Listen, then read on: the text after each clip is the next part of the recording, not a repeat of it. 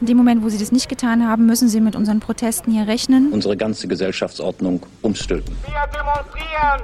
Wir fordern. Rechte auf Bewegungsfreiheit. Wir rufen alle Bürger auf. 40 Jahre politische Kämpfe und soziale Auseinandersetzungen.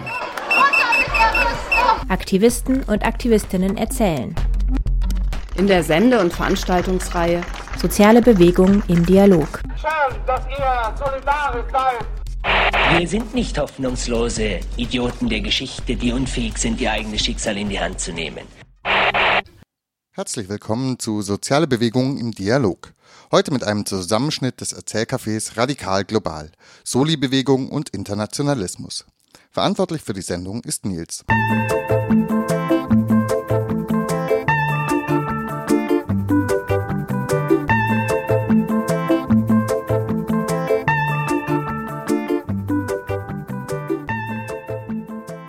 Hallo. Hallo. Jimmy, wir wollen deine Stimme auch hören. Hallo? Sehr gut. Finde ich super. Da musste ich jetzt nicht die Erste sein, die in dieses Mikro spricht. Ja, also herzlich willkommen zum letzten Erzählcafé in der Reihe von Radio Dreieckland Soziale Bewegung im Dialog. Diese letzte Bewegung, mit der wir uns beschäftigen, ist auch eine Bewegung im Plural eigentlich, Solidaritätsbewegung und Internationalismus haben wir geschrieben und wir werden später wahrscheinlich noch sehen, dass es sich in noch sehr viel mehr Spielarten ähm, auffächern lässt, diese Bewegung.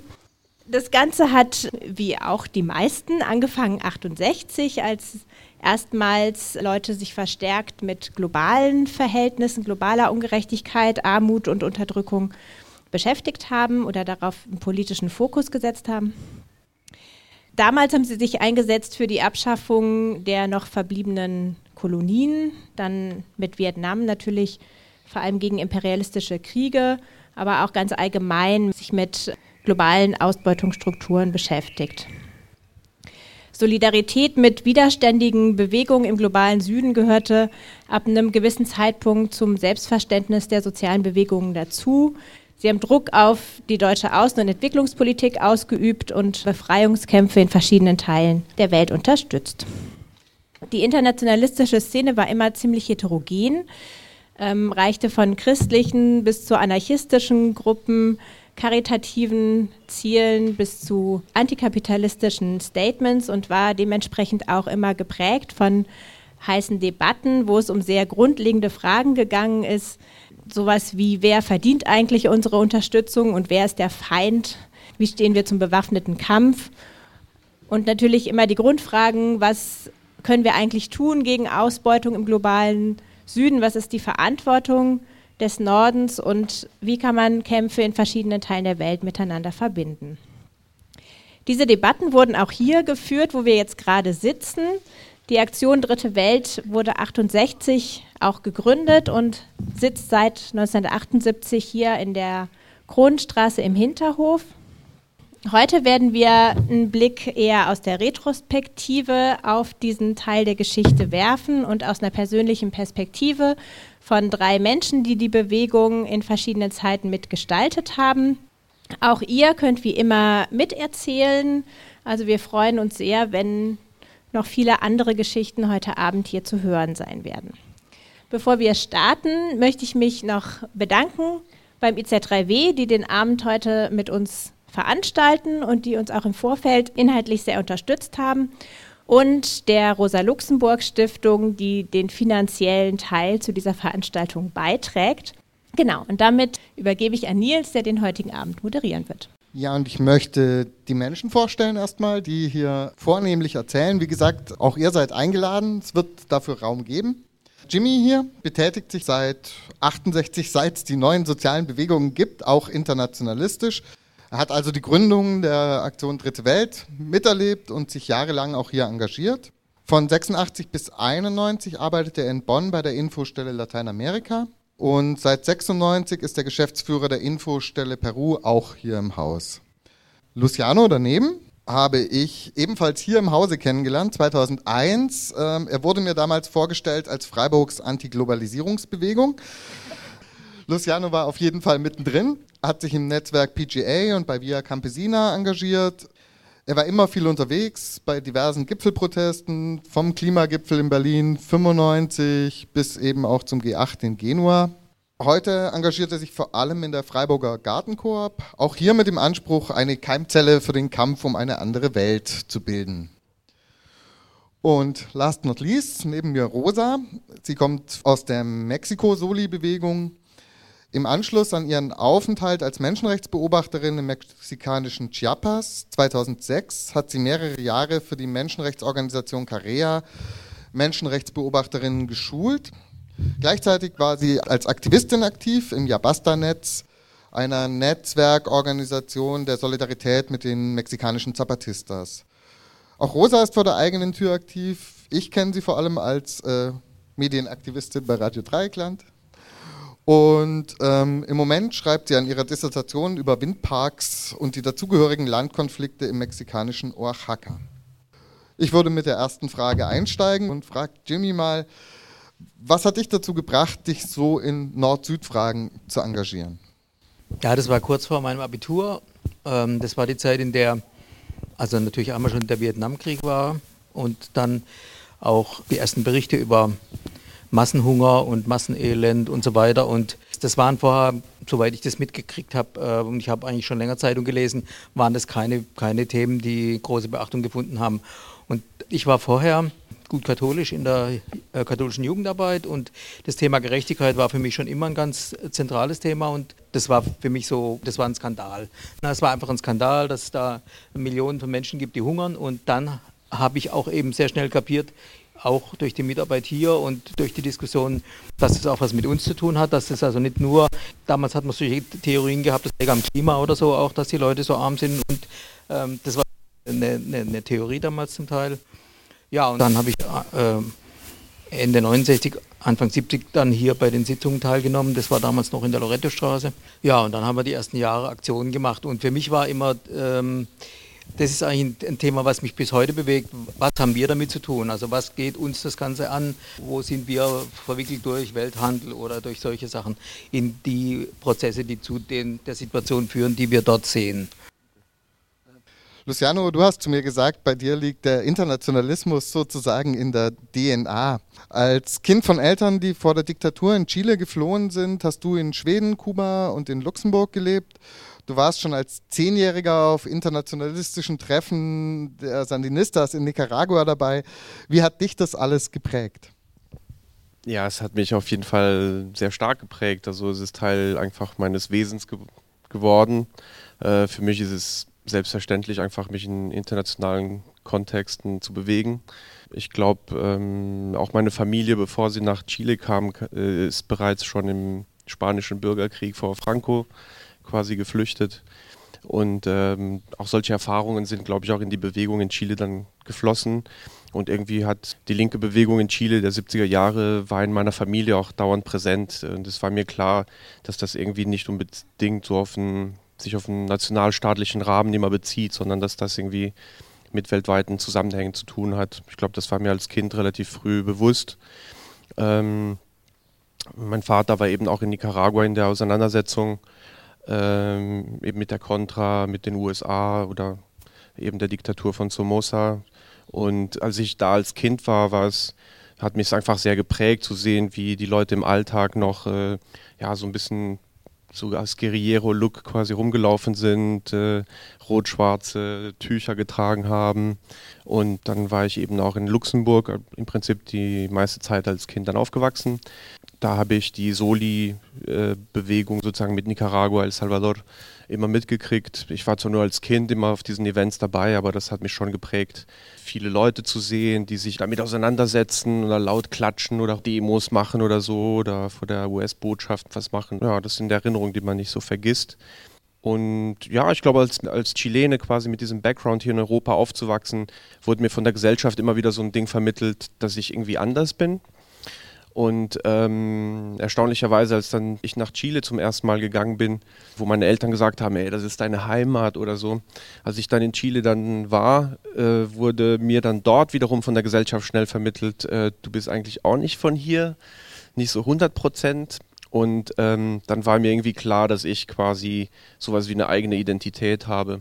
Und dass eigentlich sehr viele Menschen um mich herum sind, die auch irgendwie eine eigene Story haben von Migration, von den Ländern, in denen sie aufgewachsen sind oder mit den Zusammenhängen, die sie zu tun hatten. Und irgendwie war mir, glaube ich, klar, dass, ähm, dass dieser nationalstaatliche Bezugsrahmen oder so nicht unbedingt relevant ist, sondern dass es irgendwie da so was wie globale Auseinandersetzungen gibt, in denen wir uns drin bewegen. Es ist ein bisschen ein Zufall, dass ich hier in Freiburg bin, aber mir gefällt es, dass es auch irgendwie so nah an der Schweiz und Frankreich ist und auch irgendwie in Europa relativ zentral, so dass ich immer wieder auch hin und her springen kann so.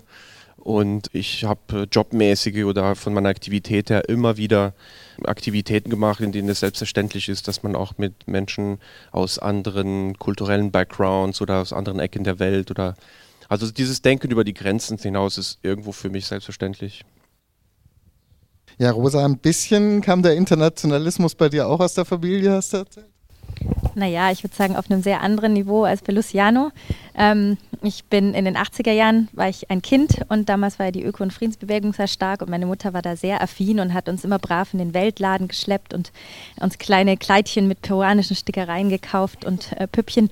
Aber das hat mich im Nachhinein schon geprägt, weil ich mich schon erinnern kann, dass ich natürlich angefangen habe, Fragen zu stellen. Also ja, woher kommen die Produkte oder wieso kaufen wir die hier? Den einzigen Katalog, den es bei uns jemals gab, war eben der äh, damals sehr einfach aufbereitete Katalog, der mittlerweile heißt DW-Shop, glaube ich.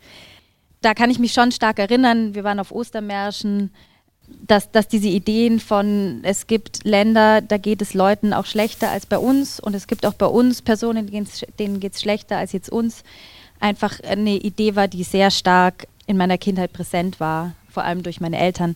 Ähm, wie gesagt, Kleinstadt in Bayern, da habe ich mich dann oft auch später in meiner Jugend sehr alleine gefühlt und es gab überhaupt keine politischen Strukturen, wo man, wo ich das hätte weitertragen können oder mich hätte engagieren können. Und diese Suche war letztlich dann auch auf meinen Reisen nach dem Abitur dabei. Ich wollte immer auch irgendwie was arbeiten, habe mich aber in dem damals schon sehr präsenten freiwilligen Dschungel, hier konnte man da ein Projekt machen mit Kindern und da und hier und so, habe ich mich einfach völlig überfordert gefühlt und vieles hat mich auch abgeschreckt. Also das war mir dann auch im Nachhinein, würde ich sagen, zu unpolitisch. Damals konnte ich das, glaube ich, noch nicht so stark analysieren, weil wir eben auch oft dieser politische Anspruch von Ausbeutungsverhältnisse dort haben was mit der Situation der Menschen hier zu tun oder mit unseren relativ privilegierten Situationen.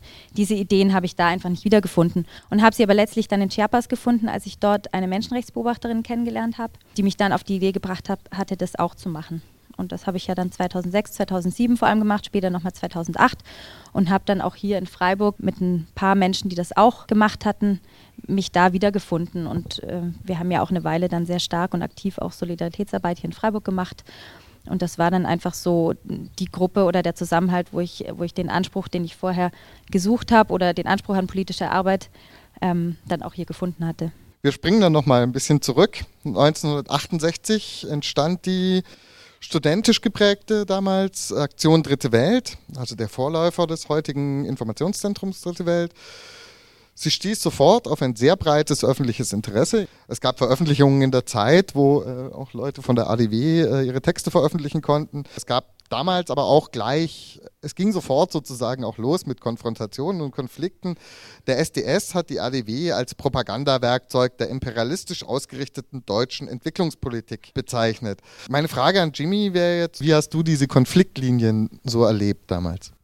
Ich erinnere mich auch daran, dass es äh, zum Beispiel eine kurze Fernsehsendung mal gab äh, im SWR über die ADW und damals hat auch ein, der, der Jürgen Matschke, der damals beim SDS war, in dieser Projektgruppe Internationalismus, der hat damals auch gesagt, also der SDS wird völlig ablehnen, Geld vom BMZ äh, zu nehmen. Ne? Also wir haben damals schon für unsere Öffentlichkeitsarbeit äh, Geld vom BMZ bekommen und das fand der SDS die absolute Katastrophe, das wird man nicht machen, weil der SDS eben in völliger Konfrontation eben schon damals zur Bundesregierung zur deutschen Politik stand. Und bei der ADW war das eben so eine Mischung aus linksunabhängigen und SPD-Leuten, die das, die das gegründet haben damals. Das hat sich dann natürlich in den Jahren drauf schnell verändert auch, aber das waren ursprünglich Leute, die zwar auch sehr kritisch gegenüber der deutschen Handels- und auch Entwicklungspolitik standen, aber zum Beispiel mit, mit Eppler jetzt konkret sehr viel Hoffnung verbanden, weil das der erste Entwicklungsminister war, der vom Konzept her ein bisschen was anderes vorgestellt hat als seine Vorgänger. Also ich erinnere mich noch an, an Wischnewski und an Scheel war, glaube ich, auch mal Entwicklungsminister und so. Und das waren halt wirklich Leute, die ganz ausschließlich immer und ganz offen auch deutsche Interessen als, als Hauptziel deutscher Entwicklungspolitik äh, verkündet haben. Also ich erinnere mich an Werbeschriften äh, vom BMZ, die ich im Zug gefunden habe, wo drauf stand, also wenn wir denen kein Geld geben, können sie eines Tages nichts bei uns kaufen. Also von daher den Leuten erklärt, also Entwicklungshilfe nützt eigentlich denen, sondern es nützt eigentlich uns was. Ne?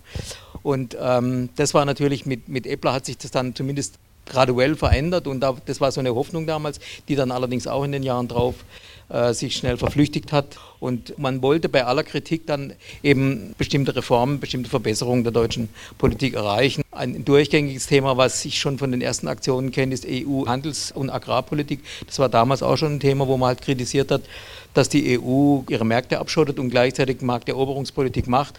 Und das war halt ein Ziel, zum Beispiel das zu verändern. Ne? Also und das, hatte, das war sicher beim SDS nie, nie irgendeine Vorstellung. Aber also die Debatten wurden jetzt auch nicht miteinander geführt. Also wir haben uns nicht mit dem SDS getroffen und haben dann eine Debatte geführt, sondern das waren einfach so zwei völlig unversöhnliche Gruppen, die äh, sich gegenüberstanden und das Interessante war dann für mich, dass drei, vier Jahre später, da hat sich diese Gruppe beim SDS auch aufgelöst und irgendwann haben wir diese Broschüren von denen auch verkauft. Also es war dann irgendwie auch so ein Zeichen dafür, dass sich natürlich auch, auch in der ADW damals dann einiges äh, verändert und entwickelt hat. Ne?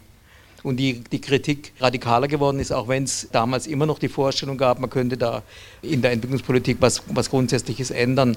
Und die Gruppe war auch immer, das ist mir auch wichtig, die war immer sehr heterogen. Es gab immer schon ganz verschiedene Leute mit ganz verschiedenen äh, Hintergründen und Ausgangspunkten und politischen Auffassungen. Also kapitalismuskritisch war die Gruppe eigentlich von Anfang an auch. Also auch Sozialdemokraten, Linkssozialdemokraten sind für mich kapitalismuskritisch grundsätzlich, auch wenn sie mit bestimmten Sachen vom Staat natürlich sehr viel mehr einverstanden sind.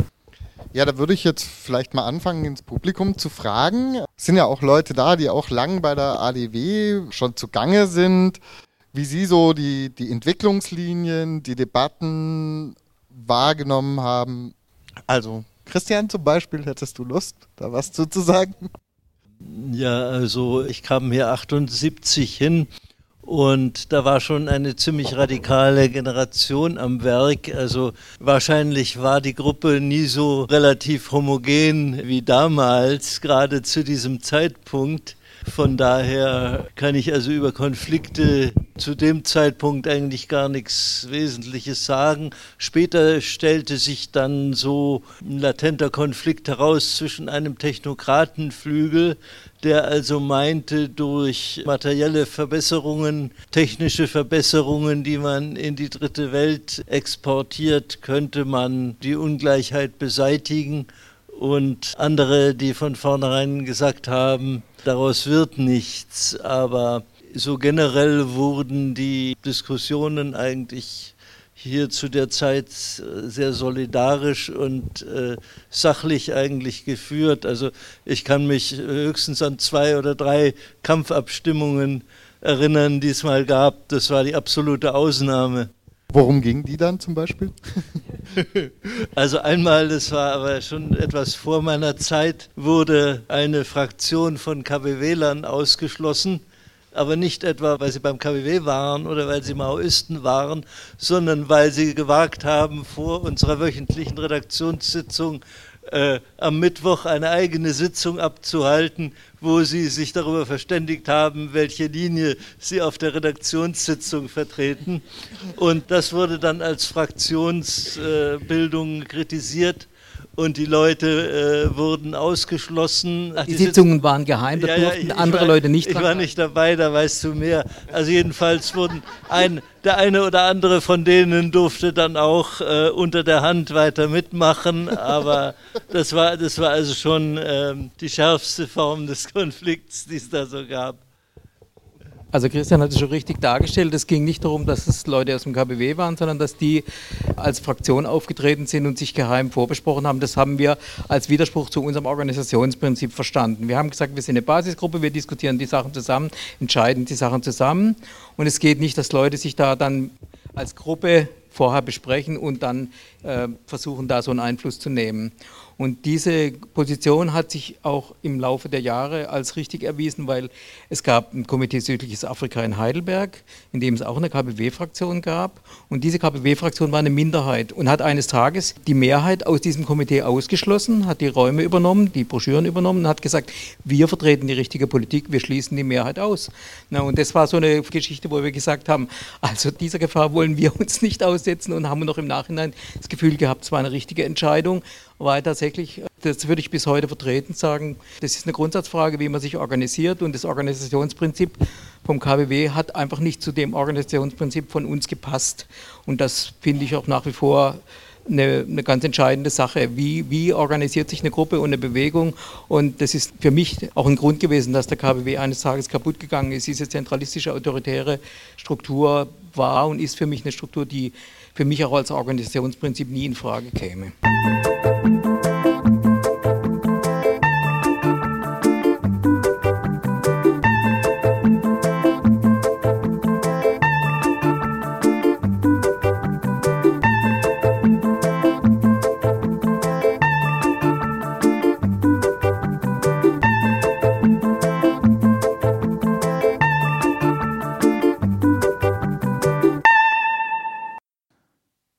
Zusammenschnitt des Erzählcafés vom 19. Juni zum Thema Radikal Global, die Geschichte des Internationalismus seit 68.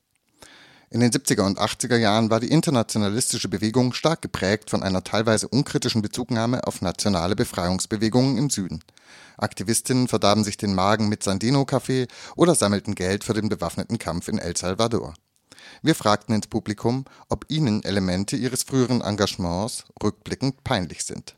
Ich würde sagen, das ist mir nicht peinlich, weil das war ganz eindeutig äh, damals eine Sache von reiner Selbstverteidigung, also äh, gerade diese Geschichte mit den Waffen für El Salvador weil äh, wirklich von den Todesschwadronen massenweise äh, wehrlose Leute niedergemetzelt wurden und um die nur notdürftig zu bewaffnen, würde ich heute noch sagen, das war gerechtfertigt.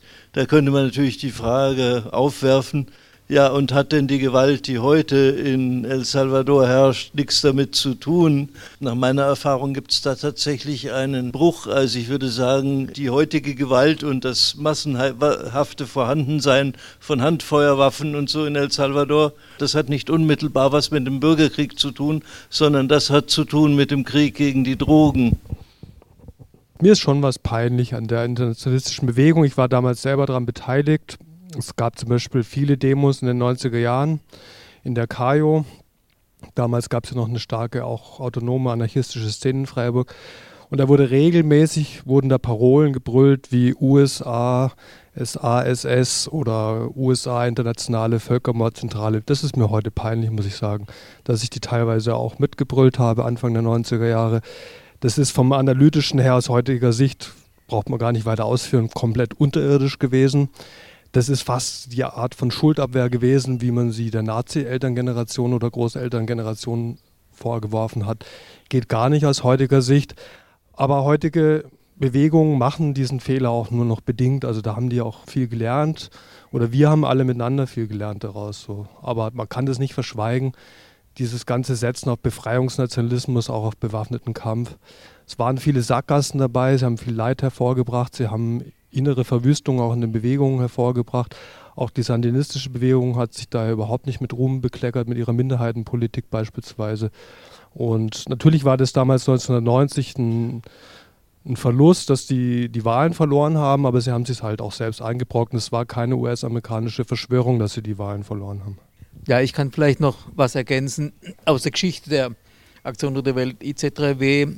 Wir haben in den ersten Jahren sehr stark die bewaffneten Befreiungsbewegungen in den ehemaligen portugiesischen Kolonien unterstützt. Und es war vielleicht auch richtig, äh, dass wir da gesagt haben, der bewaffnete Kampf ist notwendig gegen die Kolonialherrschaft, was wir allerdings nicht beachtet haben. Und deswegen würde ich im Nachhinein aussagen und haben, haben wir damals auch gesagt, dass diese Unterstützung für diese Bewegung zu unkritisch war, äh, weil wir natürlich nicht, nicht damit gerechnet haben in unserer Naivität, dass nach der Befreiung, also nachdem die Bewegung dann die Portugiesen rausgeschmissen hatten und selber an die Regierung gekommen sind, diese militärischen Strukturen aus diesen Bewegungen natürlich auch die künftige Politik der Regierungen geprägt haben. Es ist eindeutig gewesen, dass die Regierungen, die aus diesen Bewegungen entstanden sind, eben nach unserer Erfahrung keine demokratische oder emanzipatorische Politik gemacht haben. Und sondern dieser, diese, diese autoritäre Form, äh, ein Heer zu führen, einen Krieg zu führen, hat sich auf die Form der Regierungsarbeit übertragen. Und das hätte auf jeden Fall problematisiert werden müssen. Aber es haben damals ganz viele eben sehr unkritisch gesagt, die machen das dann schon alles richtig und so. Und man hat sich damals sehr unkritisch gegenüber den Leuten verhalten. Und ich denke, das ist auch eine Sache, die, die Solidaritäts- oder Internationalismusbewegung gelernt hat, dass sie auch heute noch bestimmte Bewegungen in diesen Ländern unterstützt, aber sicher nicht mehr so sich mit diesen Bewegungen identifiziert, dass sie keine Kritik mehr an diesen Bewegungen übt, sondern es ist eine, es ist eine eine Unterstützung und eine Kooperation auch da zum Teil, aber die ist auch kritisch und selbstkritisch. Also es ist nicht, nicht mehr so eine, so eine Hallo-Stimmung, wie es damals, also vielleicht am stärksten auch der KBW in Freiburg gemacht hat ich will uns jetzt nicht rausreden, aber der KBW war das vielleicht noch viel stärker als wir. Ähm, da hat man, denke ich, auch dazugelernt. Ja, Stichwort dazugelernt würde ich vielleicht Rosa mal fragen. Du hast ja nun gerade auch viel Kontakt zu Leuten, die sich auf Bewegungen im Süden berufen. Würdest du sagen, da gibt es sowas wie eine, so eine ganz unkritische Bezugnahme heute auch? ich habe ja die Zeiten, die du jetzt beschreibst, nicht aktiv mitgekriegt. Ich kenne diese ganzen Debatten selbst auch noch was. Also auch die Erzählungen der, der 2000-Wende und der Nullerjahre, das kenne ich eher aus Erzählungen, die bei mir und sicherlich auch bei vielen anderen in meinem Alter und jünger auch immer so ein beklemmendes Gefühl hervorrufen, so wir schaffen das eh nicht, die Bewegung geht gerade runter. Und ich habe die in den letzten Jahren eben in der zapatistischen Soli-Bewegung, aber auch so in anderen, die ich so mitgekriegt habe, viel die Frage nach, warum geht es denn bergab, warum gibt es nicht mehr diese großen Massenproteste, diese großen Mobilisierungserfolge wie damals in der glorreichen Zeit. So, also da geht für mich einerseits eine Romantisierung einher in Bezug auf die, die Globalisierungskritik oder die alte Mondialista-Bewegung. Aber jetzt in Bezug auf die zapatistische Bewegung, ich glaube schon, da wurde auch viel gelernt. Aber diese Momente von mh, mm, dichotome Weltbilder, du hast da die böse USA, du hast die bösen Unternehmen, die erlebe ich schon auch bei Leuten, die dann eben sagen, ich gehe als Menschenrechtsbeobachterin und Menschenrechtsbeobachter nach Chiapas. Nicht, dass es da auch keine, also da gibt es Auseinandersetzungen, die kann man auch führen, aber es gibt da schon auch äh, viel, auch gerade bei jüngeren Leuten, gibt da schon manchmal Ansätze, wo ich mir denke, das kommt ja jetzt auch nicht von ungefähr. Also die haben das sich ja auch nicht selber ausgedacht, sondern die sind auch in politischen Gruppen sozialisiert worden, wo solche Argumentationslinien auch weitergetragen werden.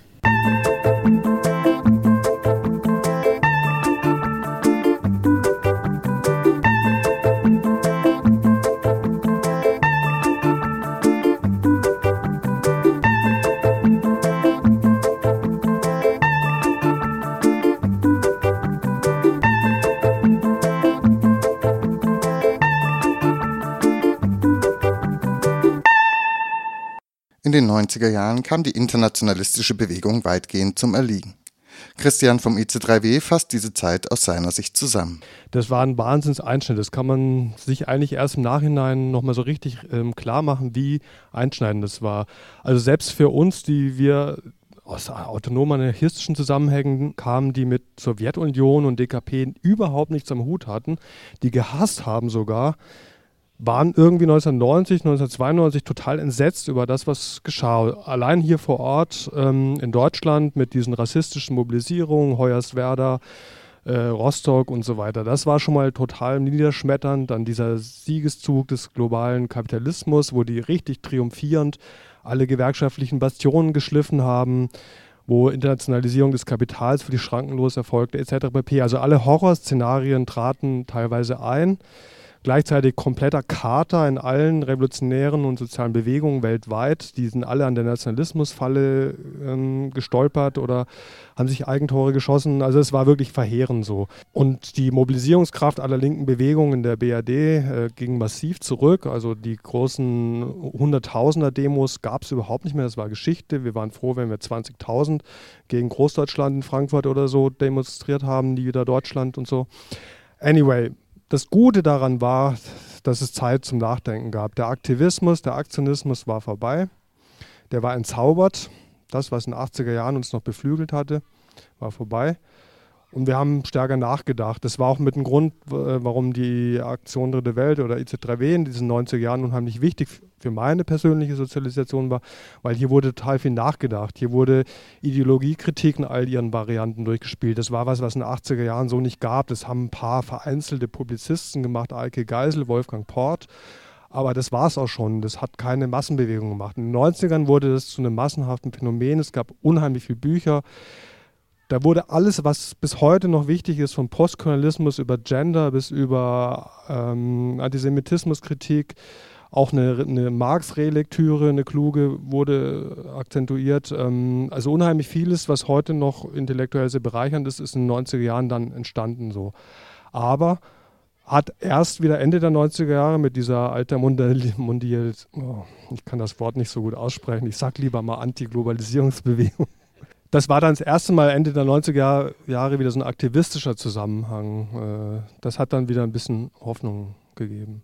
Ja, also ich äh, teile ja die Auffassung von Christian, die er gerade geäußert hat, dass damals sehr viele Sachen zusammengebrochen sind und, und viele Hoffnungen zerschlagen worden sind, wobei ich immer nicht verstanden habe, dass Leute, die eigentlich schon vorher auch gesagt haben, der Christian hat es ja auch gesagt, dass dieses System Sowjetunion, DDR nie äh, für uns ein Vorbild war. Äh, Im Gegenteil, also wir uns eher mit den Leuten zum Teil, zum Teil identifiziert haben, die was dagegen unternommen haben dort, dass die dann hinterher enttäuscht waren, dass es dieses System nicht mehr gab, weil es diesen Gegenpart zum Kapitalismus oder zu, zum Neoliberalismus nicht mehr gab, sage ich, ähm, das verstehe ich nicht. Und ich habe auch die Nika-Bewegung erstaunt beobachtet, als die erstens mal nicht kapiert hat, dass die Sandinisten sich verändert haben und nicht kapiert haben, warum diese blöden Nicaraguaner diese Sandinisten nicht mehr gewählt haben. Das ist ja furchtbar. Da habe ich gesagt, ich habe gut verstanden, warum die die nicht mehr gewählt haben. Und ich mir, also dass daraufhin die ganze Nicasoli-Bewegung äh, niedergegangen ist, das habe ich auch nicht verstanden. Also das hat was mit dieser Überidentifizierung mit Bewegungen zu tun, eine Kritikunfähigkeit gegenüber diesen Bewegungen, mit denen man sich ja zu einem bestimmten Zeitpunkt zu Recht solidarisiert hat, finde ich ja auch. Und das finde ich einen, einen, grundlegenden Fehler, von dem ich eigentlich zu dem Zeitpunkt gehofft hatte, dass er nicht mehr passiert.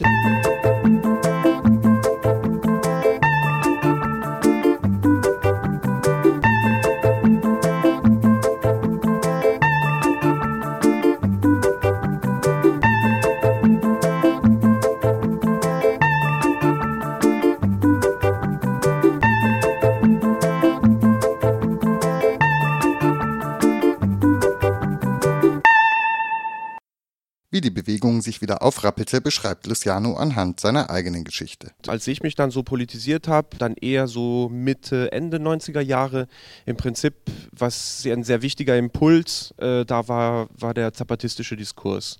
Also der Aufstand der Zapatistas 94 war so eine Art verspätete Befreiungsbewegung also aus Lateinamerika, die einen ganz anderen Diskurs dahergebracht hat. Und ich glaube, das hat so, ja, damals hatten viele Leute gesagt, sowas wie Schockwellen der Hoffnung so ausgesendet.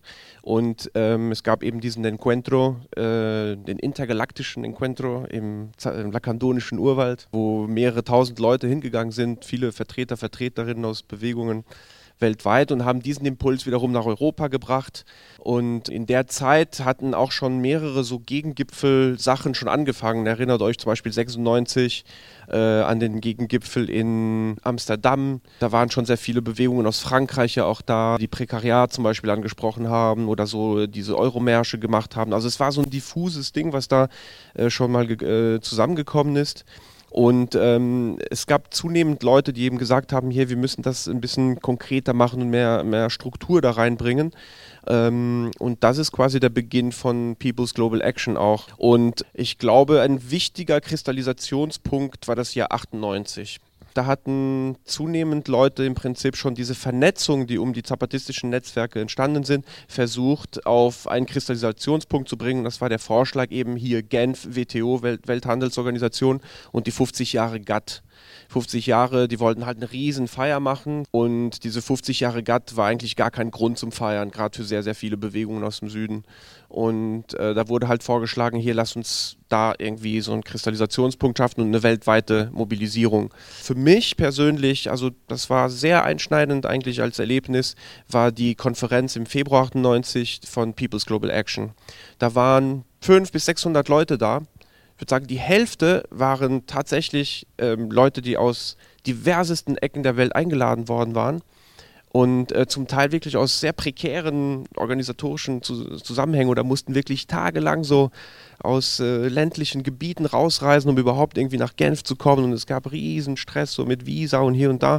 Und so viele Graswurzelorganisationen auf einen Fleck zu haben, das sowas hatte ich auf jeden Fall noch nie erlebt. Und eben aus Europa waren Leute sehr viele auch hingegangen, also so aus Städten, wo einfach was los war, zum Beispiel London, wo Reclaim the Streets aktiv war, oder aus Italien, die Centro Sociali und ähm, Hausbesetzerbewegung aus Genf war auch dabei, aber so aus europäischen Zusammenhängen sind sehr viele auch dahin gegangen. Und für mich war da, glaube ich, ein sehr krasses Erlebnis, was mich für immer geprägt hat, war so nach diesen drei, vier Tagen, wo wir von diesen Leuten gehört haben, einfach diese, diese Stories, diese Auseinandersetzungen, sei es in Indien um die Landwirtschaft, wo Bauern sich irgendwie auch damit umbringen, dass sie halt Pestizide schlucken und so krass unter Druck gesetzt wurden da, bis hin zu den großen Landbesetzungen in Brasilien oder der Autonomiegebiete so in, in Chiapas oder so. Das hat, da waren wir richtig geflasht und dann hieß es, es soll eine kleine Kundgebung von der Welthandelsorganisation stattfinden.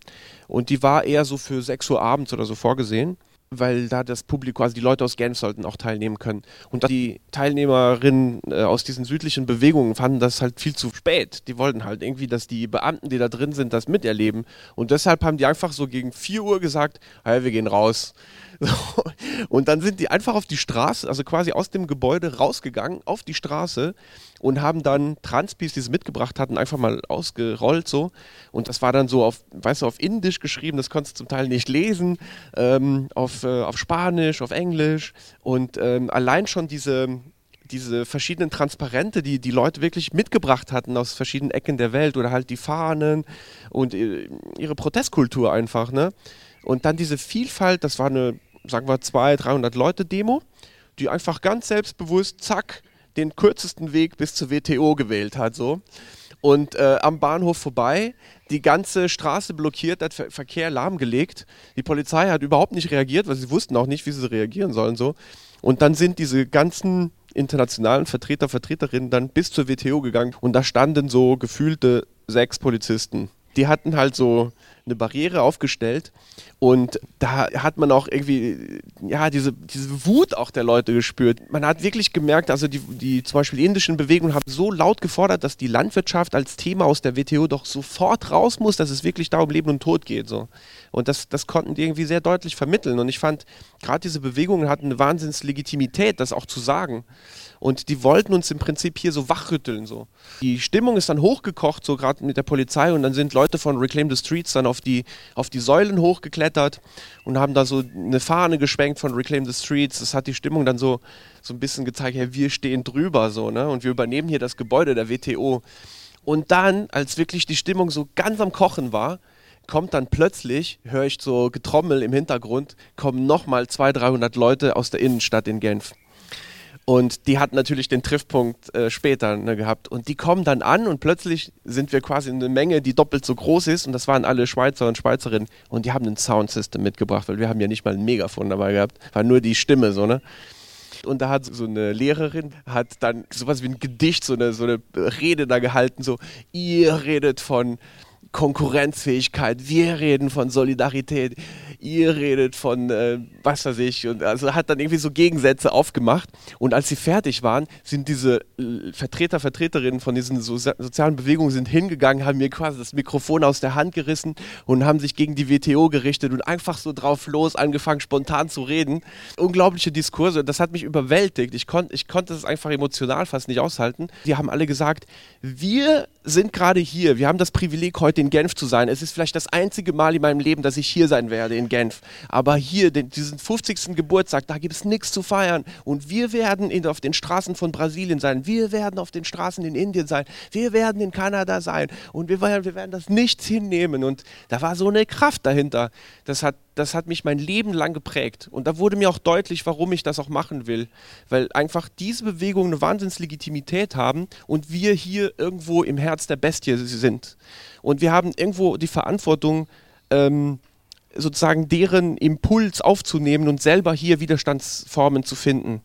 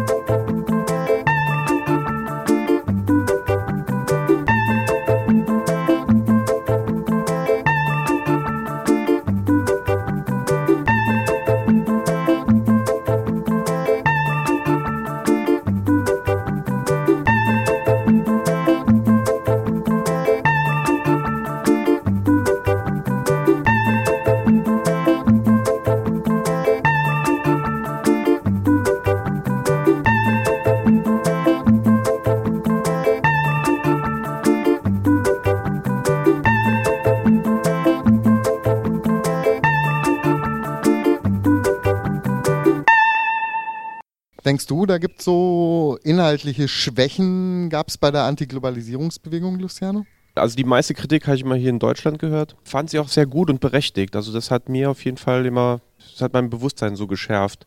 Also die größte inhaltliche Schwäche war natürlich, dass ein großer Teil der Bewegung sich immer auf den Neoliberalismus bezogen hat und nicht den Kapitalismus und dadurch die Kritik so ein bisschen verkürzt hat und auch immer diese offene Flanke in Richtung Nationalstaat hatte, dass man sich ähm, sozusagen vor der bösen Globalisierung so schützen musste, dass man wieder den Nationalstaat als Bezugsrahmen gebraucht hat, um Kapital zu regulieren oder so.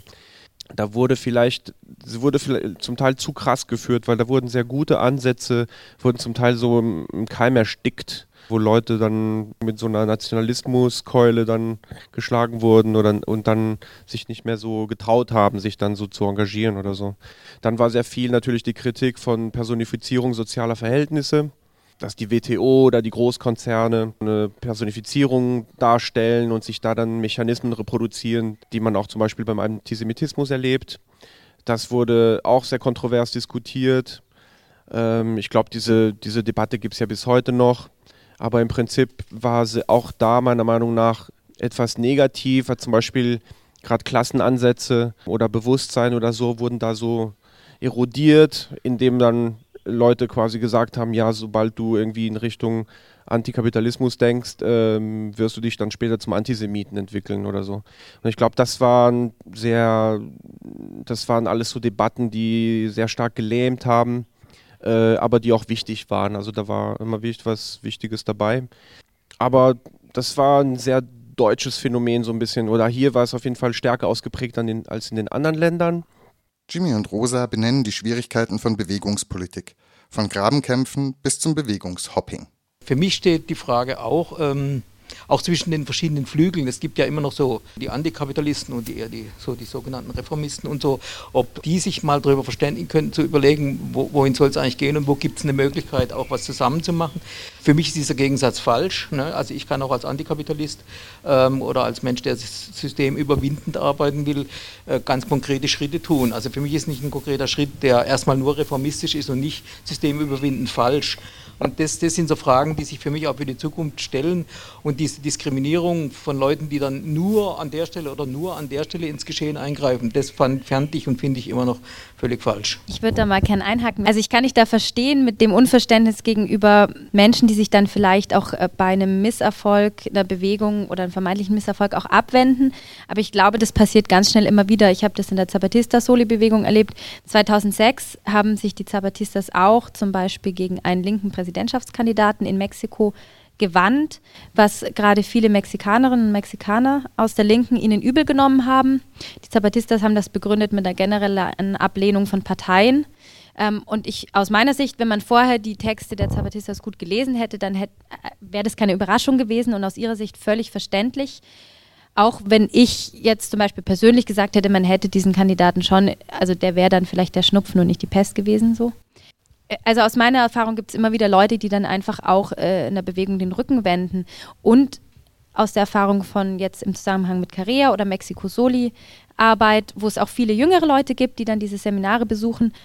Ich beobachte da auch ein zunehmendes, ich nenne es jetzt mal ganz salopp und vielleicht etwas bewertend Hopping. Also man, man macht dann mal ein Praktikum als Menschenrechtsbeobachterin und dann ein Jahr später fliegt man ähm, nach Thailand und arbeitet für die GITS dort äh, im Rahmen seines Studiums und war aber davor mit 16 schon Freiwilligenarbeit in Paraguay machen. Und dadurch fällt natürlich immer mehr durch diese Möglichkeiten, dass ein Großteil von uns sich das auch leisten kann, mal eben ein Flugticket zu einer spannenden Bewegung, zu einem spannenden Projekt sich leisten zu können. Dadurch fällt vielleicht auch ein bisschen so eine, so eine emotionale Verpflichtung oder ein Gefühl, man will strukturell und langfristig zu einer Sache arbeiten und vielleicht auch da den Kontext besser verstehen. Und wenn man den Kontext vielleicht auch ein bisschen mehr versteht, passiert vielleicht auch sowas weniger, dass man dann eine Situation so einschätzt, wie man sie gern einschätzen würde.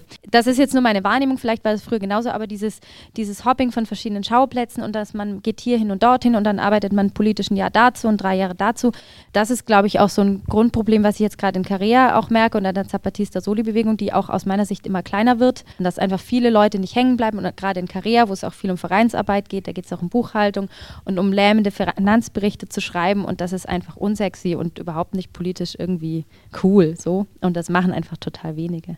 Ich würde jetzt gern nochmal äh, zur letzten großen internationalistischen, der Antiglobalisierungsbewegung springen und Luciano da nochmal fragen, weil eigentlich ist die durch. So der Höhepunkt war 2001 in Genua. Was würdest du sagen? Weil diese Überidentifikation jetzt mit einer einzelnen Partei oder so war ja hier nicht eine Ursache für den Zusammenbruch der Bewegung. Was war es dann? Ich glaube, die Strategie an sich, viele Leute hin zum Gipfel G8 oder EU oder WTO hin zu mobilisieren, ist ausgelaufen. Also das ist äh, dann irgendwann total vorhersehbar geworden. Und eben der Highlight von, von Genua mit 300.000 Leute, Riesenrepression, drei Tage quasi Bürgerkrieg auf den Straßen. Erstens war es ein physischer Schlag auch gegen die Bewegung mit viel Traumatisierung. Das war, also in vielen Kreisen wollten viele Leute das nicht mehr so erleben danach war, glaube ich, auch sehr stark, wurde die Strategie der Gegengipfel einfach nur noch gemanagt. Also Glen Eagle 2005 ist für, für mich sehr symbolisch. Äh, sowohl von Bewegungsseite sind zunehmend so Bewegungsmanager und Funktionäre quasi reingekommen, die die Treffen und die Kommunikationsstruktur zunehmend in die Hand genommen haben und den Protest irgendwo hingelenkt haben. Und von Regierungsseite hat man dann auch also die Strategie in Glen Eagle war dann, dass die Regierung massiv mobilisiert hat, um Appelle an den Gipfel zu richten. Damals war dieser große Marsch Make Poverty History. Quasi hier macht doch jetzt einen Schuldenerlass. 100.000 Leute mit Bono und Bob Geldorf und so weiter. Groß mit vielem Geld und viel Aufwand, sehr mediatisiert. Und dann konnten sich die G8 dann auch so präsentieren, ja, wir kommen euren Forderungen entgegen. Hier gibt es ein paar Millionen Schuldenerlass für die ganz armen Ländern oder so. Und äh, diese Show, äh, da konntest du dich als Bewegung nicht mehr so richtig äh, antagonistisch artikulieren. Ich glaube, das war, das war so ein Grund. Auf der anderen Seite muss man auch sagen, 2001 war irgendwo so ein Wendepunkt, weil 2001 ist der Diskurs mit äh, 9-11, also mit dem 11. September, total geändert, also auf der Weltbühne so. Bis Genua hat, haben wir zunehmend dazu beigetragen, dass da so ein Antagonismus war, diese diffuse Multitude von Menschen, die irgendwie in Unterdrückungsverhältnissen stecken oder irgendwie eine andere Welt fordern. Und auf der anderen Seite irgendwie das globalisierte Kapital, was diverseste Herrschensmechanismen irgendwie hat es war nicht unbedingt so ein Klassenverständnis, aber es war schon so irgendwie die da oben und die da unten. Und irgendwie dieses Bild, das hat stärker den internationalen Diskurs geprägt, fand ich. Und nach dem äh, 11. September war plötzlich, buff, hat sich alles dann auf so eine Polarisierung ähm, äh, erinnert euch an die Worte von Bush, entweder ihr seid mit uns oder gegen uns. Und alles war noch mit militarisiert und wow, da konnte man, konnte man sich so als Bewegung überhaupt nicht mehr sozusagen mit dem artikulieren, was wir vorher noch so äh, gemacht haben. Der politische Bezugsrahmen war plötzlich ein ganz anderer. Ich höre da so ein bisschen die Problematik von so einer Vereinnahmung raus. Ne? Also auch gerade, wie du gesagt hast, diese durchgemanagten Protestformen, die dann eigentlich auch harmlos werden und nicht mehr den wirklichen Bedingungen entsprechen. Jetzt ist eigentlich eine Frage, die sich, finde ich, auch so zum Abschluss stellt wohin dann damit? Wohin mit sich, wenn die Bewegung abflaut? Vielleicht würde ich da gerne mal Rosa als erste nochmal fragen, was könnte so ein Weg sein, äh, auch wieder mehr Durchschlagskraft zu erreichen? Da komme ich jetzt darauf zurück, was du vorhin gesagt hattest, diese Frage nach Reform und Radikalismus, also dass die sich gegenseitig immer beißen und nicht mögen. Das erlebe ich zum Beispiel in der Mexiko-Soli-Szene ein bisschen anders. Und ich glaube, das ist auch jetzt nicht eine hohe Durchschlagskraft, aber zumindest gibt es auch immer wieder ein Zusammenarbeiten, was sehr angenehm ist, nämlich zwischen den Yabasta-Netzwerken, wo viele auch zum Beispiel Menschen, die äh, mit Karriere in Mexiko waren und sich dann nicht so sehr in so Vereinsstrukturen wiederfinden, sondern eher so Lust haben auf Soli-Partys, ähm, Geld sammeln, Kaffee verkaufen etc., sich dann dort auch wiederfinden, also so mehr der, der Basisaktivismus, aber auch dann bis hin zu Netzwerken, die dann Lobbyarbeit machen. Also natürlich gibt es da auch dann einzelne Personen oder die sich nicht mögen oder man kritisiert sich vielleicht jetzt für zu starkes Lobbying, aber eigentlich läuft das schon so ein bisschen Hand in Hand. Und wenn es dann eine Mobilisierung gibt oder eine Unterschriftenliste gegen ein geplantes Polizeiabkommen mit Mexiko von der deutschen Bundesregierung, was alle in der Szene total ablehnen, dann geht es Hand in Hand mit Lobbygesprächen, die dann äh, zum Beispiel die Deutsche Menschenrechtskoordination Mexiko mit dem Auswärtigen Amt führt. Und das läuft eigentlich ohne große Anfeindungen. Jimmy, du machst ja ähnliche Sachen, so von Bewegungsaspekt zu Lobbying, ja auch in der Peru-Arbeit kontinuierlich. Ja, ich finde es halt, ich finde es keinen Widerspruch, einerseits zu sagen, ich bin natürlich daran interessiert, dass wir schnellstmöglich diesen Kapitalismus loskriegen und, und trotzdem gleichzeitig sich für die Freilassung von einem Menschen mit Amnesty einzusetzen zusammen oder sich gegen das Freihandelsabkommen zwischen der EU und Peru, Kolumbien einzusetzen, was natürlich erstmal nichts Systemüberwindendes hat, weil die jetzigen Handelsverhältnisse sind ja schon schlimm genug. Ich finde es eine eine politische Selbstverständlichkeit, so wie du es auch sagst, dass das zusammengehen muss, dass man natürlich an konkreten Veränderungen arbeitet, die äh, erstmal von Bewegungen von drüben erfordert werden oder die, die, die mit uns besprechen und die Leuten auch Vorteile bringen. Also natürlich erwarte ich von bestimmten Dingen eine Verschlechterung, also vom Freihandelsabkommen erwarte ich eine Verschlechterung der Situation. Insofern wäre es gut gewesen, wir hätten es verhindern können. Und ich, also ich sehe keinen Widerspruch zwischen einem Bemühen um konkrete Veränderungen im Interesse der Leute dort. Und auch hier, ich mache ja ganz pragmatische Sachen auch hier. Ne? Also ich sehe ja, die, wenn ich mich für einen Fahrradweg einsetze oder für den Erhalt eines schönen alten Hauses, das ist ja kein Widerspruch zu einer antikapitalistischen Haltung. Ne? Und ich bin da auch ja, manchmal etwas ähm, verärgert, dass das dann so hochstilisiert wird und, und als reformistischer Kram abgetan wird. Natürlich muss man sich gegen falsche Forderungen wehren, da bin ich selbstverständlich dafür. Äh, aber es gibt viele Dinge, die man jetzt schon tun kann und muss. Und es gibt auch keine Forderungen oder keine Aktionen, die ich jetzt als systemüberwindend äh, erkenne hier im Moment, wo ich sagen würde, aha, da ist eine Aktion, wenn wir das machen, dann haben wir ihn weg. Ne? Das, Schade. Ja, ich äh, wollte noch kurz ergänzen. Ich finde es aber schon auch relativ leicht und auch die Arbeit in den Organisationen oder in der Bewegung relativ es gibt natürlich Konflikte und immer wieder Grundsatzfragen und so, aber die sind auf einem sehr leichten Niveau. Ich finde es gerade viel schwieriger angesichts von Konflikten in Syrien oder, oder im Nordirak, da auch äh, eine solidarische Haltung mit wem, Fragezeichen, Rufezeichen, zu entwickeln. Also da finde ich jetzt in Bezug auf Lateinamerika, wo es auch aus meiner Sicht schon lange Zusammenarbeiten gibt, wo man die Sprache relativ leicht lernen kann. Es gibt viel Austausch, finde ich jetzt auch re relativ leicht, sich da äh, seine Soli-Bewegung zu suchen, sage ich jetzt mal flapsig. Aber da finde ich, äh, gibt es ganz andere Schauplätze, wo es viel schwieriger ist. Ich beobachte noch eine andere Verschiebung, weil wir das vorhin hatten, wollte ich das noch ergänzen, dass auch viele, äh, gerade jüngere Leute, die sich politisieren in, in der Arbeit äh, mit Mexiko zum Beispiel, dann auch viel hier antirassistische Politik machen und Flüchtlingspolitik. Also da, äh, das ist natürlich super. Also ich würde das nie gegeneinander ausspielen und sagen, hier, ihr sollt bitte Mexiko-Soli machen und das nicht. So, das wollte ich noch ergänzen, dass natürlich nicht alle Leute weg sind, bloß weil sie dann vielleicht, die machen dann halt was anderes ich glaube, so falsch lagen wir mit dem Impuls, der jetzt aus dieser, also von der zapatistischen Bewegung in, über diese, den Altermundialismus, dieses, diese andere Welt ist möglich und wie, wie wir zum, zum Beispiel sowas wie Vielfalt geschätzt haben äh, und die, die globale Solidarität und die, diese globale Wahrnehmung und so. Ich glaube, da sind auf jeden Fall Weichen gelegt worden, die gut sind und die wir weiterverfolgen sollten. Ich sehe zum Beispiel in einem Ansatz, sehe ich was Positives auch, sind diese selbstbestimmten Camps, sei es irgendwie No-Border-Camps, Klimacamps. Das sind Orte, wo die Bewegung selbst den Moment und den Ort der Auseinandersetzung selbst wählt und nicht irgendwie Herrschenden hinterherläuft und sich von dieser politischen Agenda so ein bisschen alles diktieren lässt, sondern selber Akzente setzt. Und ich finde es auch spannend, wie diese Camps Bildung Zusammenleben, also die demokratische Struktur, aber auch die technische Struktur von solchen Camps und die Konfrontation. Also wenn so ein Klimacamp zum Beispiel unmittelbar im Kohlekraftwerk stattfindet und dann Bildung, Zusammenleben und direkte Aktion stattfindet, finde ich das eine sehr interessante Konstellation. Und es spiegelt so ein bisschen so drei Aspekte, die wir irgendwie so brauchen, gerade wenn diese Camps auch international sind. Das finde ich ein interessanter Aspekt. Und das andere ist quasi wenn wir weg von den Gegengipfeln so ein bisschen kommen. Also ein, ein, Vorteil der Gegengipfel war dieses Erlebnis mit ganz vielen Leuten, diese kollektive Kraft zu spüren, dass man tatsächlich sowas wie den Staat da so herausfordert.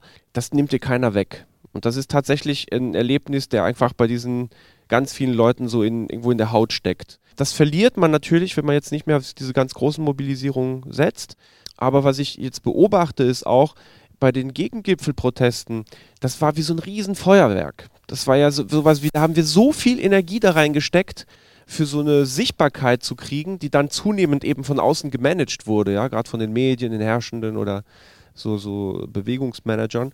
Ähm, aber wir haben, das, das hat in der Proportion nicht mehr gestimmt. Sehr, sehr viel Energie investiert und politisch nicht mehr so viel dabei rausgekriegt. Dann lass uns doch Energie in etwas reinstecken, das äh, wir vor Ort aufbauen, wo wir sind.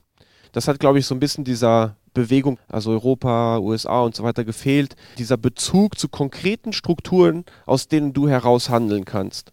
Das war, glaube ich, ein großer Defizit. Und das hatten aber eben die südlichen Bewegungen sehr stark. Deshalb habe hab ich persönlich hab ich so einen Weg gesucht, wo ich sage, lass uns Strukturen aufbauen, diese Keimzellen, wie, du, wie ich meinte, also Orte, an denen wir äh, irgendwie auch sichtbar machen, was für eine Vorstellung wir von einer gerechteren Welt haben und wo Menschen auch in Kontakt kommen mit anderen Werten und die aber jetzt nicht sowas wie eine Nische sind, sondern äh, irgendwo eine gesellschaftliche Relevanz haben sollen. Das heißt, sie sollen schon irgendwo ein bisschen größer sein und sie müssen dort eben auch viel Bildung machen. Sowas wie permanente Camps, das finde ich eine Herausforderung, das ist für mich eine, eine Motivation gewesen, zum Beispiel die Gartenkorb hier in Freiburg mitzugründen. Andererseits, es gibt immer beides in der Bewegung. Den Aufbau der Autonomie, und aus der heraus zu handeln, um auch mehr Kraft, Legitimität und so weiter zu haben. Auf der anderen Seite aus den herrschenden Verhältnissen oder Unterdrückungsverhältnissen heraus direkt zu handeln. Das ist auch wichtig, aus den Arbeitsverhältnissen heraus, aus was auch immer. Aber das äh, ist gerade, da sind wir, glaube ich, in der Linken so ein bisschen schwach im Moment. Aber die beiden Aspekte müssen sich irgendwie ergänzen, ähm, finde ich sehr wichtig. Mama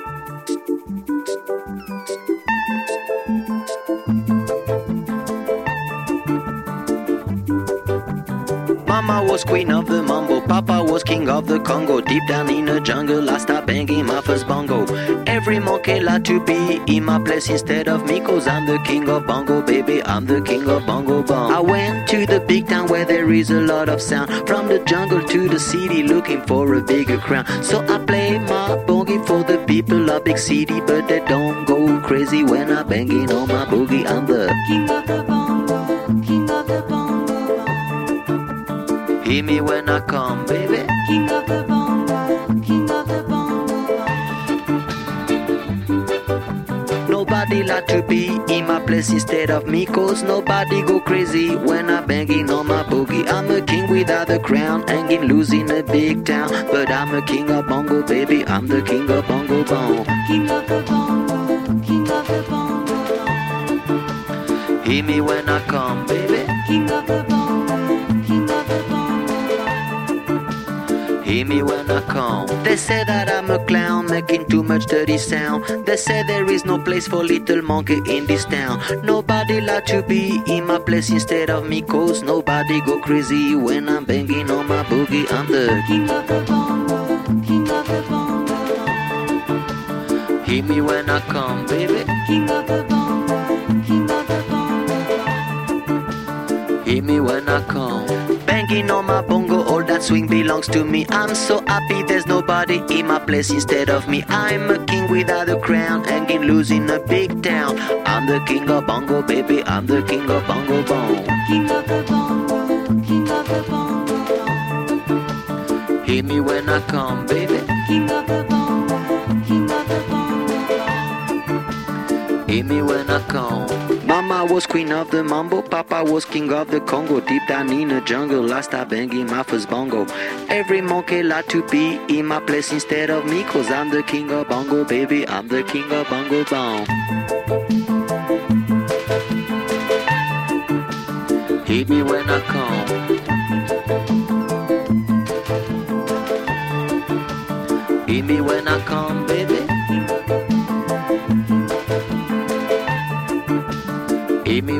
Come. Das war das Erzählcafé Radikal Global, das am 19. Juni im IC3W in Freiburg stattgefunden hat. Die Sendung ist Teil der Reihe Soziale Bewegungen im Dialog von Radio Dreieckland. Verantwortlich für die Sendung war Nils und der sagt Tschüss. In dem Moment, wo Sie das nicht getan haben, müssen Sie mit unseren Protesten hier rechnen. Unsere ganze Gesellschaftsordnung umstülpen. Wir demonstrieren Wir fordern. Wir rufen alle Bürger auf. 40 Jahre politische Kämpfe und soziale Auseinandersetzungen. Aktivisten und Aktivistinnen erzählen. In der Sende- und Veranstaltungsreihe Soziale Bewegung im Dialog. Schön, dass ihr solidarisch seid. Wir sind nicht hoffnungslose Idioten der Geschichte, die unfähig sind, ihr eigenes Schicksal in die Hand zu nehmen.